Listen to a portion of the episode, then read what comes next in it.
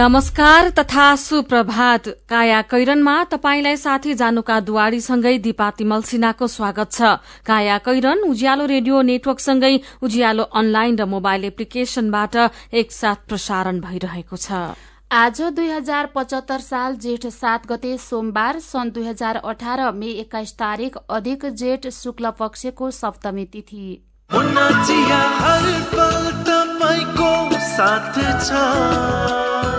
काया कैरनका साथमा मुना चिया। हर उत्सव हर मौसममा मुना चिया। काया कैरन शुरू गरौं मुख्य मुख्य खबरका शीर्षकहरूबाट। सरकारको नीति तथा कार्यक्रममा सामाजिक सुरक्षा प्राथमिकतामा सांसदलाई फेरि बजेट दिने तयारी। मलेसिया जाने कामदारलाई ठगी गर्ने संस्थामाथि कार्यवाही शुरू अवैध संस्थाले पौने पाँच अर्ब ठगी गरेको फेला। चिनिया लगानीकर्ता आकर्षित हुँदा वैदेशिक लगानी प्रतिबद्धता बढ़्यो। चीनले बनाइदिने इन्धन भण्डारणका लागि जग्गा खोज्दै सरकार। विषाक्त रक्सी खाँदा भारतको कानपुरमा बाह्र जनाको ज्यान गयो। विषाक्त रक्सीको कारोबार गर्ने चारजना पक्राउ। र आइपीएल क्रिकेटबाट मुम्बई बाहिरियो। दिल्लीलाई जिताउन सन्दीपको उत्कृष्ट योगदान। पञ्जाबलाई पाँच विकेटले हराउँदै राजस्थान प्ले अफमा झिलिमिली झिलिमिली लगाई Divya LED bulb. Divya LED bulb दुई वर्षको वारेन्टीका साथ। चौधवटा साधारण चिम बाल्नुभन्दा एउटा दिव्य एलइडी बल्ब बाल्नुमै बुद्धिमानी। दिव्य एलइडी बल्ब उज्यालोमा छ दम खर्च पनि कम। दिव्य एलइडी राष्ट्रिय वाणिज्य ब्याङ्क लिमिटेडको सूचना नेपाल राष्ट्र ब्याङ्कको निर्देशन अनुसार आ आफ्ना खाता भएका बैंकका शाखामा वा बैंकका कुनै पनि शाखामा तुरन्तै गई केवाईसी फारम भर्न बाँकी। सबै ग्राहकले दुई हजार पचहत्तर असार पन्ध्र गते भित्र केवाईसी फारम भरि बुझाइदिनु हुन ग्राहक महानुभावहरूलाई हार्दिक अनुरोध गर्दछौ। राष्ट्रिय वाणिज्य ब्याङ्क लिमिटेड तपाईँको आफ्नै ब्याङ्क। मेडिकल इन्ट्रान्समा सर्वाधिक सफल संस्था भाइब्रेन्टको भिआइपी करियरमा अब लोकसेवा तयारीका विशिष्ट कक्षाहरू। अनुभवी ख्याति प्राप्त र स्थापित विषय विज्ञहरूबाट नियमित पठन पाठन नियमित परीक्षा र फिडब्याक। निशुल्क पाठ्य पुस्तक व्यवस्थित पुस्तकालय र सुविधायुक्त पूर्वाधार। लोक सेवा आयोग शिक्षक सेवा आयोग सार्वजनिक संस्थान बैंक र सुरक्षा निकायका विभिन्न पदहरूको सघन तयारी कक्षाहरू।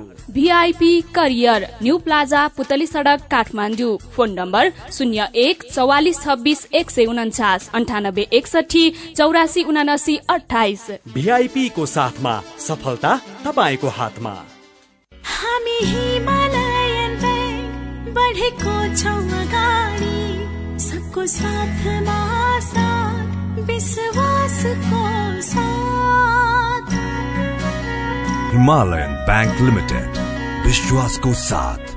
हेटौँडा सिमेन्ट गुणस्तरमा उच्च एक पटकको प्रयोग पुस्तौँ पुस्ता ढुक्का हेटौडा सिमेन्ट उद्योगबाट उत्पादित उच्च गुणस्तरको ओपिसी शक्ति ब्रान्डको सिमेन्ट प्रयोग गरी ढुक्क हौ सम्पर्क हेटौडा सिमेन्ट उद्योग लिमिटेड हेटौडा फोन नम्बर शून्य सन्ताउन्न चार बाह्र पाँच सय पन्चानब्बे नेपाल बैंक लिमिटेडको अत्यन्त जरुरी सूचना। नेपाल बैंक लिमिटेडमा खाता खोली कारोबार गरिरहनुभएका ग्राहक महानुभावहरूले आफ्नो ग्राहक पहिचान विवरण केवाईसी दुई हजार पचहत्तर असार मसान्तभित्र अध्यावधिक गरिसक्नुपर्ने भएकाले हालसम्म पनि उक्त विवरण अध्यावधिक नगरेको भएमा आउँदो असार मसान्तभित्र आफ्नो खाता रहेको शाखा वा पाएक पर्ने शाखामा सम्पर्क गरी विवरण अध्यावधिक गर्न हुन अनुरोध गर्दछौ। नेपाल बैंक लिमिटेड नेपालको पहिलो बैंक काया कैरनमा अब खबरको सिलसिला।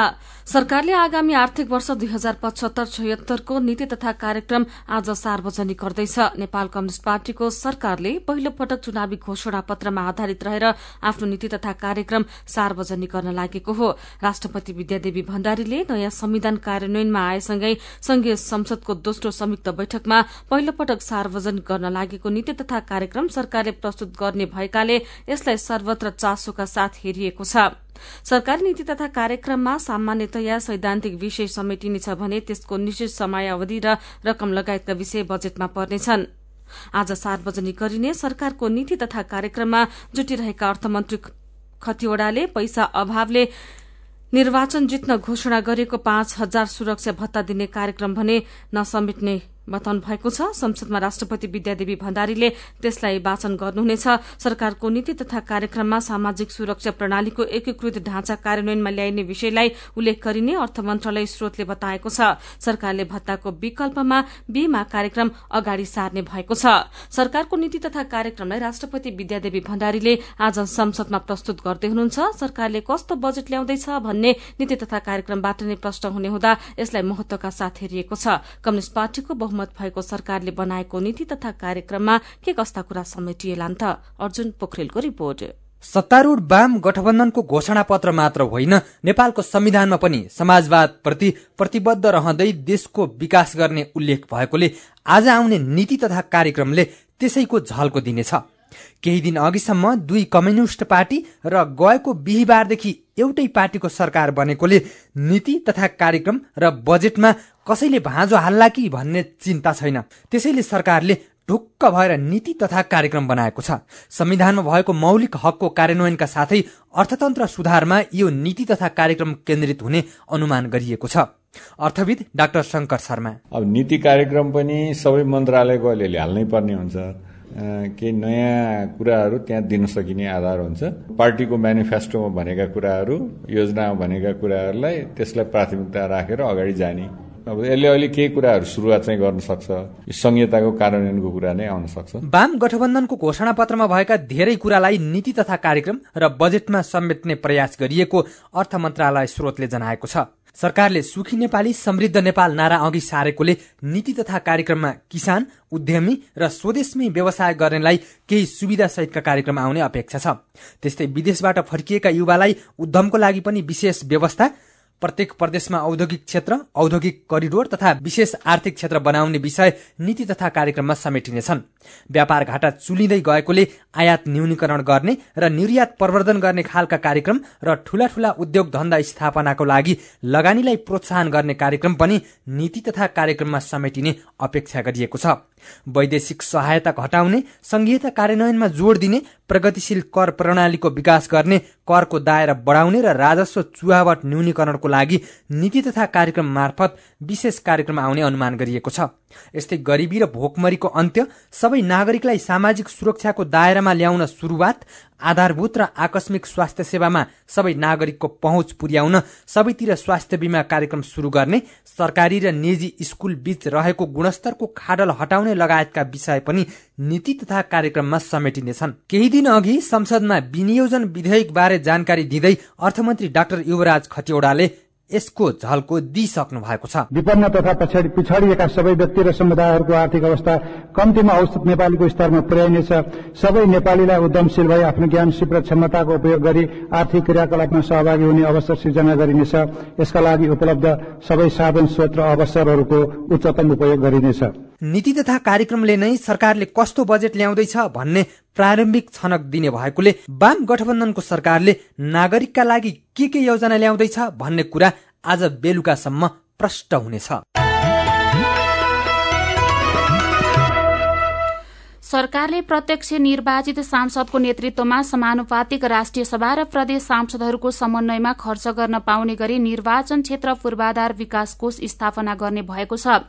यसअघि निर्वाचन क्षेत्र पूर्वाधार विकास कार्यक्रम र सांसद विकास कार्यक्रम अन्तर्गत निर्वाचित र समानुपातिक दुवै सांसदको नाममा बजेट विनियोजन हुँदै आएको थियो। सरकारले प्रति सांसद पचास लाख र निर्वाचन क्षेत्र पूर्वाधार विकास कार्यक्रमलाई तीन करोड़ रूपियाँ विनियोजन गर्दै आएको छ। सरकारले दुवै कार्यक्रमलाई कोषका रूपमा रूपमा गठन गरी एकमुष्ट रकम खर्च गर्ने योजना बनाउने तयारी थालेको हो। नेपाल कम्युनिष्ट पार्टीमा आबद्ध तत्कालीन एमाले र तत्कालीन माओवादी केन्द्र मध्ये आर्थिक रूपमा एमाले धनी रहेको पाइएको छ। एमालेको दैनिक आमदानी झण्डै चार लाख रूपियाँ देखिएको छ भने माओवादी केन्द्रको यस्तो आमदानी रहेको पाइँदैन। माओवादी उल्टै चौध करोड़ रूपियाँ ऋणमा डुबेको देखिएको छ। दुई पार्टीबीच एकीकरण भएपछि आमदानी र ऋणको हिसाब किताब संकलन गर्ने क्रममा यस्तो तथ्याङ्क भेटिएको हो। तत्कालीन एमालेका एमालेका संगठित सदस्यले पार्टीलाई अनिवार्य रूपमा दैनिक एक रूपियाँ लेबी बुझाउँदै आएका थिए। तत्कालीन माओवादी केन्द्रको आमदानीको मुख्य स्रोत मन्त्री र सांसदहरूले बुझाउने लेबी मात्रै थियो।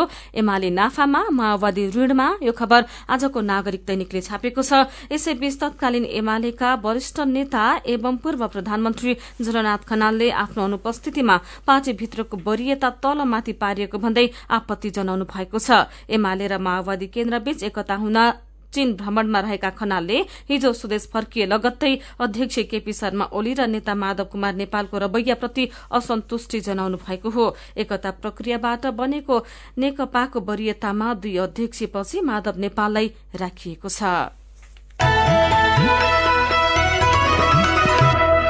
काया कैरनमा खबरको सिलसिला बाँकी नै छ सुन्दै गर्नुहोला। काकी नमस्कार है नमस्कार। लौ हेर यो हरिलाई। अस्ति मात्रै यसको पसलमा आग लागि भयो। यसलाई भने केही चिन्तै छैन। के भएको यसलाई? मलाई केही भएको छैन काकी। काकीलाई थाहै रहन्छ। मैले त आफ्नो लघु व्यवसायको लघु बिमा कार्यक्रम मार्फत बिमा पो गरेको छु। नोक्सानी अनुसार बिमाको नियमभित्र रहेर क्षतिपूर्ति पाइहाल्छु नि। के को चिन्ता? लघु बिमा क्षतिपूर्ति? के भन्छ यो? ल काकी सुन्नुहोस्। लघु बिमा भनेको मानिसहरूको दैनिक जीवन तथा जीविकोपार्जनको क्रममा आइपर्ने विभिन्न प्रकारका जोखिमहरूबाट हुने आर्थिक नोक्सानीमा क्षतिपूर्ति दिने कार्यक्रम हो। ए अनि कस्ता जोखिमहरूमा लघु बिमाले सहयोग गर्छ त? लघु बिमा गरेमा विभिन्न कारणले हुने दुर्घटना तथा रोगहरूको उपचार बापत हुने औषधि उपचार खर्च प्राकृतिक प्रकोप आगलागी तथा अन्य कारणले हुने व्यक्तिगत सम्पत्तिको नोक्सानी लघु व्यवसाय सञ्चालनको क्रममा हुने अनिश्चितता तथा नोक्सानी बाली तथा पशुधनमा हुने क्षति बापत क्षतिपूर्ति पाइन्छ। ए ए अनि यस्तो सुविधा कसरी लिन सकिने रहेछ त? क कसले पाउने हुन्? फेरि बिमा गर्दा खर्च पनि त लाग्ला नि। लघु वित्त कार्यक्रममा सहभागी ग्राहकहरूले स्थानीय स्तरमा सञ्चालित लघु वित्त संस्थाहरू मार्फत लघु बिमाको सेवा लिन सक्छन्। यस बिमा कार्यक्रमको बिमा शुल्क न्यून हुने भएकोले थोरै खर्चमा भविष्यमा आउन सक्ने आर्थिक जोखिमको सजिलै व्यवस्थापन गर्न सकिन्छ काकी। ओहो लौ गजबकै कुरो रहेछ। अब हामी सबैजनाले लघु बिमा कार्यक्रममा सहभागी भई आफ्नो र परिवारको जीवन सुरक्षित पार्नुपर्छ। ए बाबु यो कुरो त सबै गाउँलेहरूलाई भनिदिए है। लघु बिमा गरौँ ढुक्क रहौँ। युके एड सक्षमको सहकार्यमा नेपाल विमक संघद्वारा जारी सन्देश।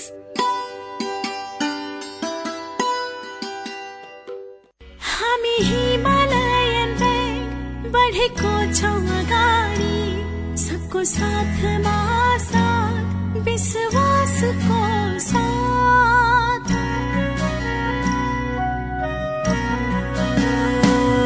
विश्वासले नै बनेको छ हाम्रो संसार। विश्वासले नै बनेको छ हाम्रो प्यारो परिवार।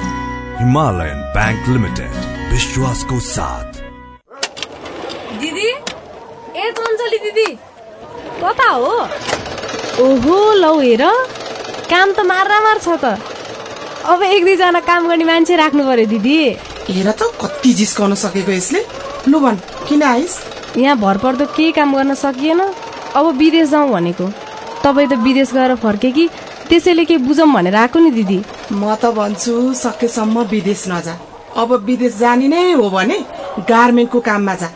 सुरक्षित हुन्छ। काम पनि सजिलो र कमाइ पनि राम्रो। त्यसको लागि तालिम पनि लिन पाइन्छ। र विदेश जानलाई पैसा पनि लाग्दैन। म पनि त्यसै गरी तालिम लिएर गएको त हो नि मोरी।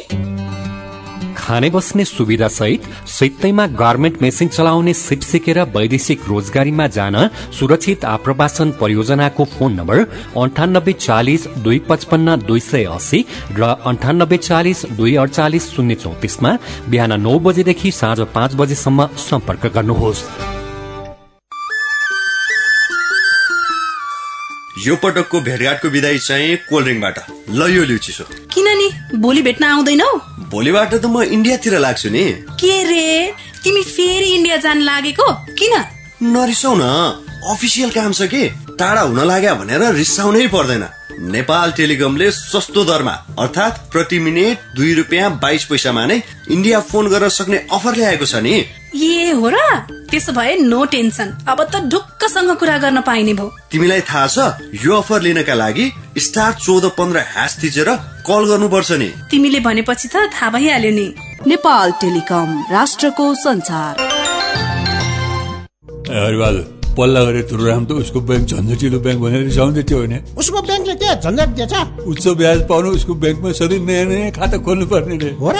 ए बिचरा सानोमा ब्याङ्कमा खाता खोलेको भए यो झन्झटै नपर्ने। हो त नि मेरो मोबाइलमा सम्पन्न बचत खातामा ब्याज बढेर आठ आठ प्रतिशत भएको एसएमएस आइसक्यो भने। सानीमा ब्याङ्कको कुरै अर्कै सानीमा ब्याङ्कमा त साझेदार ब्याङ्कको सात सय भन्दा बढी एटिएमबाट प्रत्येक महिना सित्तैमा तिन पटकसम्म पैसा झिक्न सकिन्छ। No commission no tension no झन्झट। अब ध्रुवरामलाई पनि सानीमा ब्याङ्कमै खाता खोलाउनु पर्छ सानिमा ब्याङ्क सबल अनि विश्वसनीय ब्याङ्क। अनलाइन खाता खोल्नको लागि W W W dot Sanima bank dot कममा लगइन गर्नुहोस्। थप जानकारीका लागि अन्ठानब्बे शून्य एक सय उन्नाइस शून्य एक सय उन्नाइसमा सम्पर्क गर्नुहोला। खत्तम पार्यो खत्तम खत्तम। के खत्तम भयो? सबैले पढे मेरो नाति चाहिँ दिनभरि मार्तोल रेन्चु पेन्चिस बोकेर हिँड्छ हेर्नुहोस्। सिप त सिक्यो नि त। तिम्रो नातिलाई सबैले प्लम्बर बाबु भन्छन्। यो वडामा धारा बाथरुम बनाउनु पर्यो भने ऊ एक नम्बरको छ। तर हातमा रेन्चु पेन्चिस मात्र भएर के अरू? प्रमाण पत्र छैन? अब त्यो पनि हुन्छ हजुरबा। हामी जस्तै विभिन्न सिप भएका तर प्रमाण पत्र नभएकाहरूले सिटिई भिटीको पाएको पर्ने सिप परीक्षण केन्द्रमा परीक्षा दिएर तह एकदेखि तह चारसम्मको मान्यता प्राप्त प्रमाण पत्र लिन पाइन्छ। ए हो र? त्यति मात्रै हो र हजुरबा। अब चाँडै नै तह पाँचदेखि तह आठसम्मको प्रमाण पत्र समेत प्राप्त गर्ने प्रणाली बन्दैछ।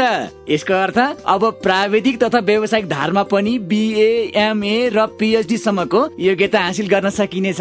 अनि मान्यता? संसारभरि पाइन्छ। मेरो नातिनीले पनि ब्युटी पार्लर सिकेर सिटिभिटीबाट प्रमाण पत्र लिएर आएकी छिन्। अनि कसले गर्दैछ यस्तो राम्रो काम? सिटिभिटी अन्तर्गत नेपाल व्यावसायिक योग्यता निर्धारण प्रणालीले।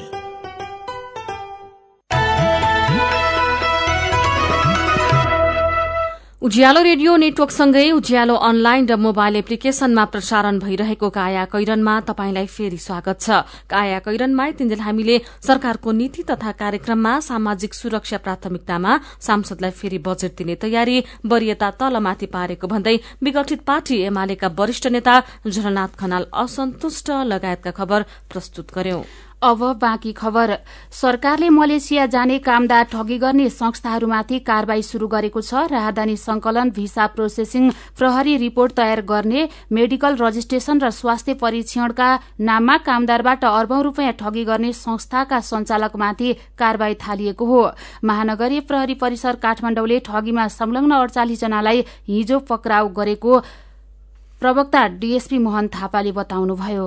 गैर कानूनी रूपमा खड़ा भएका पाँचवटा संस्थाले पाँच वर्षमा मलेसिया जाने कामदारसँग चार अर्ब चौसठी करोड़ रूपियाँ भन्दा बढ़ी रकम असुली गरेको पाइएको छ। ती संस्थाले स्वास्थ्य परीक्षण भिसा स्ट्याम्पिङ सेक्युरिटी क्लियरेन्स राहदानी संकलन र मेडिकल पूर्व अनलाइन रजिस्ट्रेशन शीर्षकमा प्रति कामदार सत्र हजार सात सय भन्दा बढ़ी रकम असुली गरिरहेका थिए। यसरी रकम असुली गर्नेमा जीएससी माइग्राम बायोमेट्रिक परीक्षण स्वास्थ्य संस्था ओएससी र भीएलएन छन्। मलेसिया जाने कामदारमाथि रकम असुली गर्ने काम दुई हजार सत्तरी साल कार्तिकदेखि भीएलएन नामक को संस्थाले शुरू गरेको थियो त्यसपछि अन्य संस्था पनि खड़ा हुँदै गएका थिए। अवैधानिक रूपमा खड़ा भएका संस्था खारेजीका लागि श्रम तथा रोजगार सामाजिक सुरक्षा मन्त्रालयले परराष्ट्र मन्त्रालय मार्फत कूटनीतिक पहल थाल्ने निर्णय गरेको छ। यससँगै केही संस्थाले रकम उठाउन छोडेका छन्।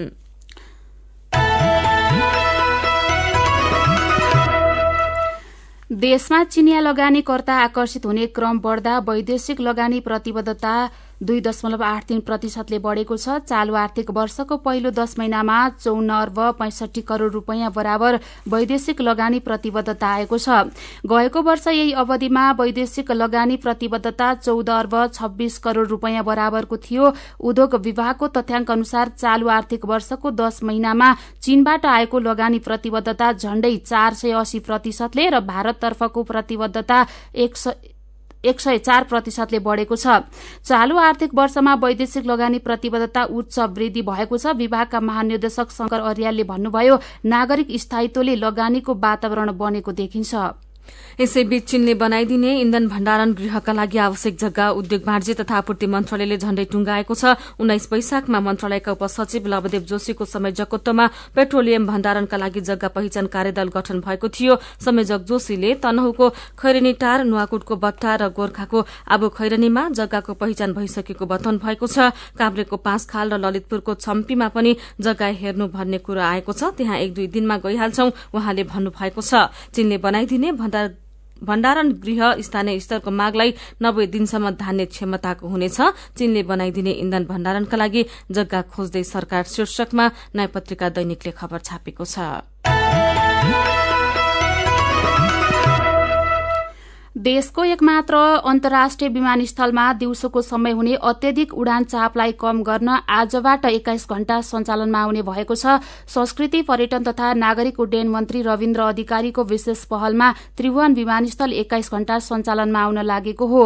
अहिले अठार घण्टा सञ्चालनमा रहेको विमानस्थल अब तीन घण्टा थप गरेर एक्काइस घण्टा पुर्याउन लागेको हो। पर्यटन मन्त्रीमा बहाल भएकै दिन चौविस घण्टा चलाउने घोषणा गरे पनि तत्कालका लागि एक्काइस घण्टा मात्र सञ्चालन गर्न लागि मन्त्री अधिकारीले बताउँदै आउनु भएको छ।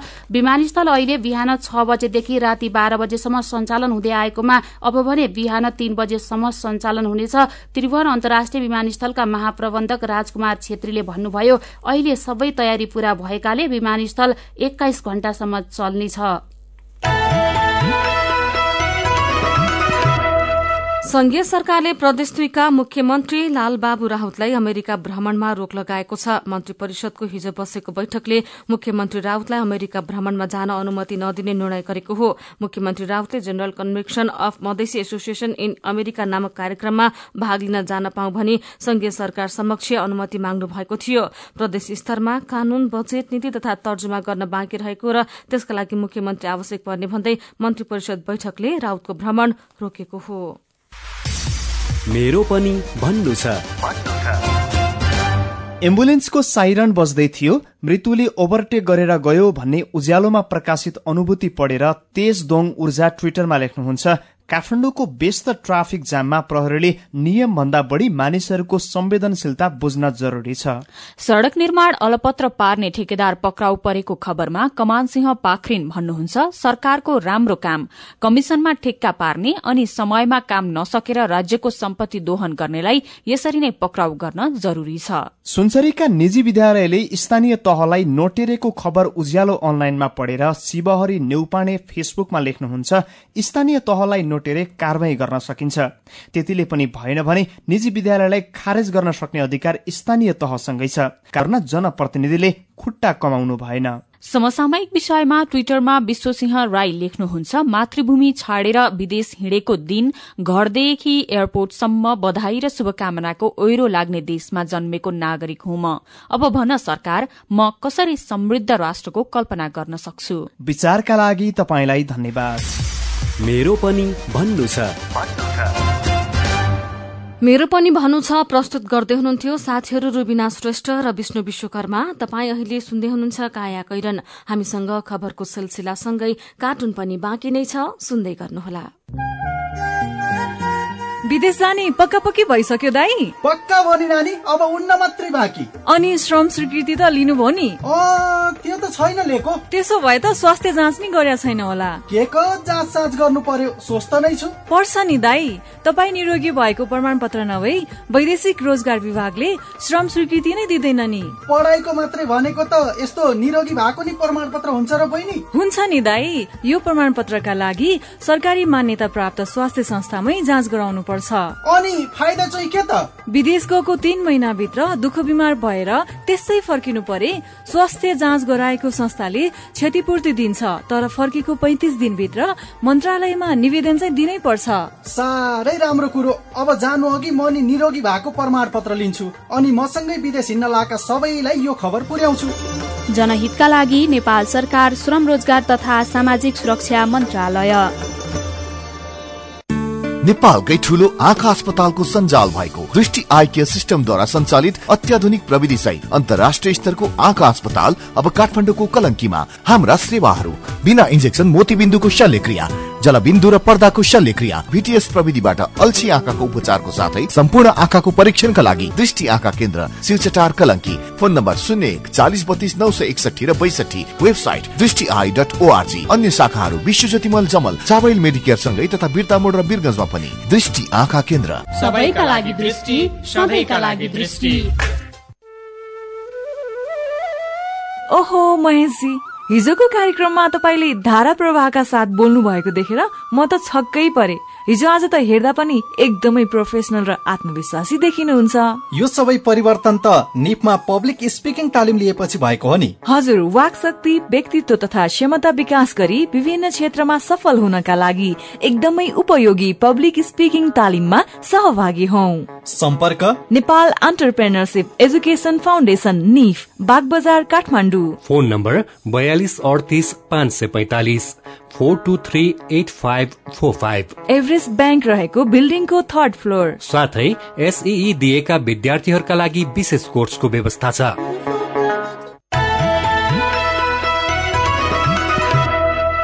सीधा कुरा प्रष्ट विचार काठमाडौँमा नब्बे megahertz Ujyaalo radio network मार्फत देशभरिका विभिन्न एफएम स्टेशन तथा उज्यालो अनलाइन र मोबाइल एप्लिकेशनमा प्रसारण भइरहेको काया कैरनमा तपाईंलाई फेरि स्वागत छ।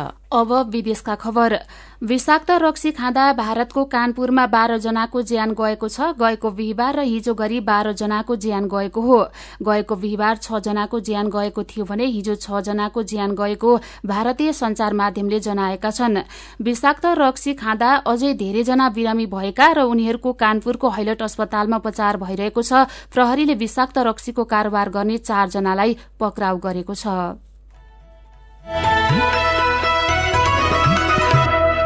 अब खेल खबर चार ओभर छत्तीस रन तीन विकेट। क्रिकेटको ट्वेन्टी ट्वेन्टी संरचनामा एउटा बलरका लागि एउटा खेलमा यस्तो आँकडा अलिकति खर्चिलो भए पनि विकेटको सफलता हिसाबले सपना सरह मानिन्छ। त्यो पनि विश्वका नामी खेलाड़ीको जमघट विश्वकै चर्चित र महँगो क्रिकेट प्रतियोगिता इण्डियन प्रिमियर लीग आईपीएल क्रिकेटमा।